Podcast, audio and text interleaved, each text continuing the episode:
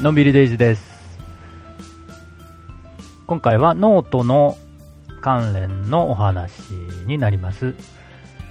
えっ、と、ノートにはいろんなね、えー機能がありまして、えっ、と、その中の一つにノートサークルっていうね、えーまあコミュニティですね、えーメンバーを集って、えーサークル活動を行うような機能があります。私も一つね、えーサークルね、ノートサークル運営してまして、それが、えータイトルが日常カメラサークルっていうね、えーサークルを、もうだいぶ作ってから経ちます。でね、えー今回のお話はそれにちょっとだけ、えー関連するんですけど、サークルとは別にマガジンっていうのがね、えー作ることができまして、そのマガジン、まあ普通のブログで言うとカテゴリーみたいなものなんですけど、それをね、えー何人か集まって、一つのマガジンを運営することができるんですね。え共同運営マガジンっていう機能なんですけど、これがノートにありましてね。それを今回、ノートサークルのメンバーで、えー始めてみようかなと思いまして。で、ちょっと集ってみたんですね。その note、note サークル、日常カメラサークルっていうね、サークル内で、えー集ってみたんですが、えっ、と、何人か、えー参加いただけそうだったので、えーマガジン作りました。共同運共同運営マガジン。えっと、タイトルが、日常の雫っていうタイトルをつけまして、まあ、タイトルでもわかる通り、えー日常の、ね、何気ない日常の一コマをね、えー表現したものを投稿したときに、この共同運営マガジン日常の雫に、えー追加していっていただくというスタイルですね。まあ、なんでこんな、えーこんな感じのね、えーノートサークルだけじゃなくて、えーマガジン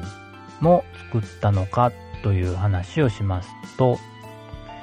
なかなかね、ノートサークル内だけではね、あのー交流っていうのがね、うまく動かないっていうのがね、えーずっと、課題としてあって、まずね、投稿したことに気づきにくいですね。えーまあ他の方も、皆さんもね、えーノートサークル運営されてる方もいると思いますけどね、なかなかね、投稿、あの、メンバー限定の掲示板っていうのがね、基本的にあるんですが、そこでね、なかなか交流が進まないというか、書い投稿があっても気づかないというかね、何を書いたらいいのかも、ま、ちょっと分かりにくいっていうね。まあ、自己紹介の掲示板だけは、まあ、うまく動くかなというぐらいで、他のことがね、あんまりできないなと、ずっと思ってて。でね、あのー他のサービスを使って、えーメンバーだけが入れる、例えば Slack とか、えー Facebook グループとか、そこのね、リンクをノートサークル内に一つ貼って、えーそこで交流してもらうっていうのをね、えーノートさん、ノートの方では考えてるようなんですけど、あのー、そのリンクがスマホでちょっと見えないですよね。パソコンでは見えるんですけど、スマホでそのリンクがどこにあるのか見つからないじゃないかなと。ちょっと今、さっき見たとき、ちょっとわからなかったんですけど、今もう一回ね、確認してみますけど、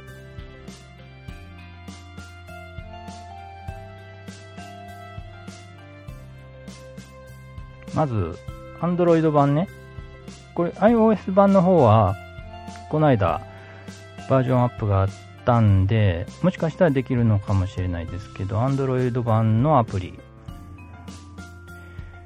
ではまだそのサークルのタブも表示されないですよね。で、ブラウザで確認してみたら、まあ一応タブがね、えー、サークルっていうタブはあります。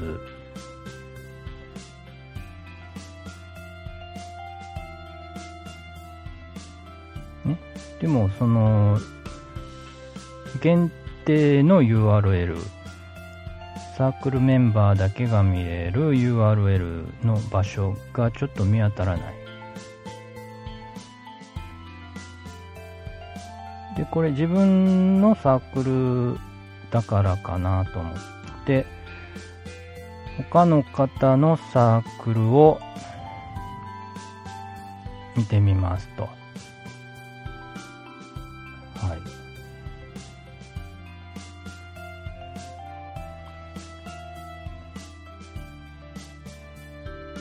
い。でも見れないと。あの、固定表示する、あの、一つだけね、えー、メンバー限定掲示板掲示板の記事を、投稿を、一つだけトップに固定することができるんですね。それは見れるんですよ。まあ当然ですけどね。でも、そのメンバー限定の Slack とかね、Facebook グループにつなげる、えー、リンクはどこにも見当たらないと。なのでね、えー、それはちょっとパソコン版で使う人とスマホ版で使う人が、えちょっと有利不利が、有利不利って言ったら変ですけど、あの見れる人と見れない人がいるっていうのがね、ちょっとどうかなと思って、それはちょっとやりたくないなとじゃあどうしたらいいのかなということで、あのー、マガジンであればね、みんなで運営するマガジンみたいなね、えー、形にすれば、えー、そのね、えー、参加できる人、できない人のね、え有利不利がなくせるんじゃないかなというのもあります。で、えー、共同運営マガジンを作りました。まあ、活動の場所ね、えー、ノートサークル、日常カメラサークルの活動の場所が欲しいと。まあ、簡単に言うとそういうことになります。まあ、言うても、見るだけで OK というね、うん、別にあの投稿するんじゃなくて、えー、見るだけを楽しむっていうメンバーもね、えー、もちろんいてるんで、そのマガジンへの参加は強制にはしていません。えっ、ー、と、一応ね、えー、共同マガジン作るときに、えっ、と、招待メールが送れるようになってて、えー、サークルメンバーにね、えー、それで送って、それの、その承認をするのは、そのメンバー個人個人なんですね。その、招待を受け取った人ね。なので、えー、その共同運営マガジンに参加したい人は承認すると。で、そこのマガジンには参加しない。という場合は、そのままスルーしていただくと。ね、これで、あのー、参加したい人が集まったマガジンができると。はい。ノートサークルのね、えー、使い方、ね、えー、どうしたらいいのかなと。困ってる、悩んでる人他にもね、いるかもしれないですけど、その一つのアイデアとしてね、えー、ちょっとそういうのを考えてみました。でね、えー、何を投稿していくかっていうのは、えー、通常はね、まあ日常のことをね、えー、まあ気軽に何でも投稿していっていただければいいかなと思ってます。で、時々ね、えー、ノートサークル、日常カメラサークルとしてのテーマを決めて、それに合ったものを投稿していく。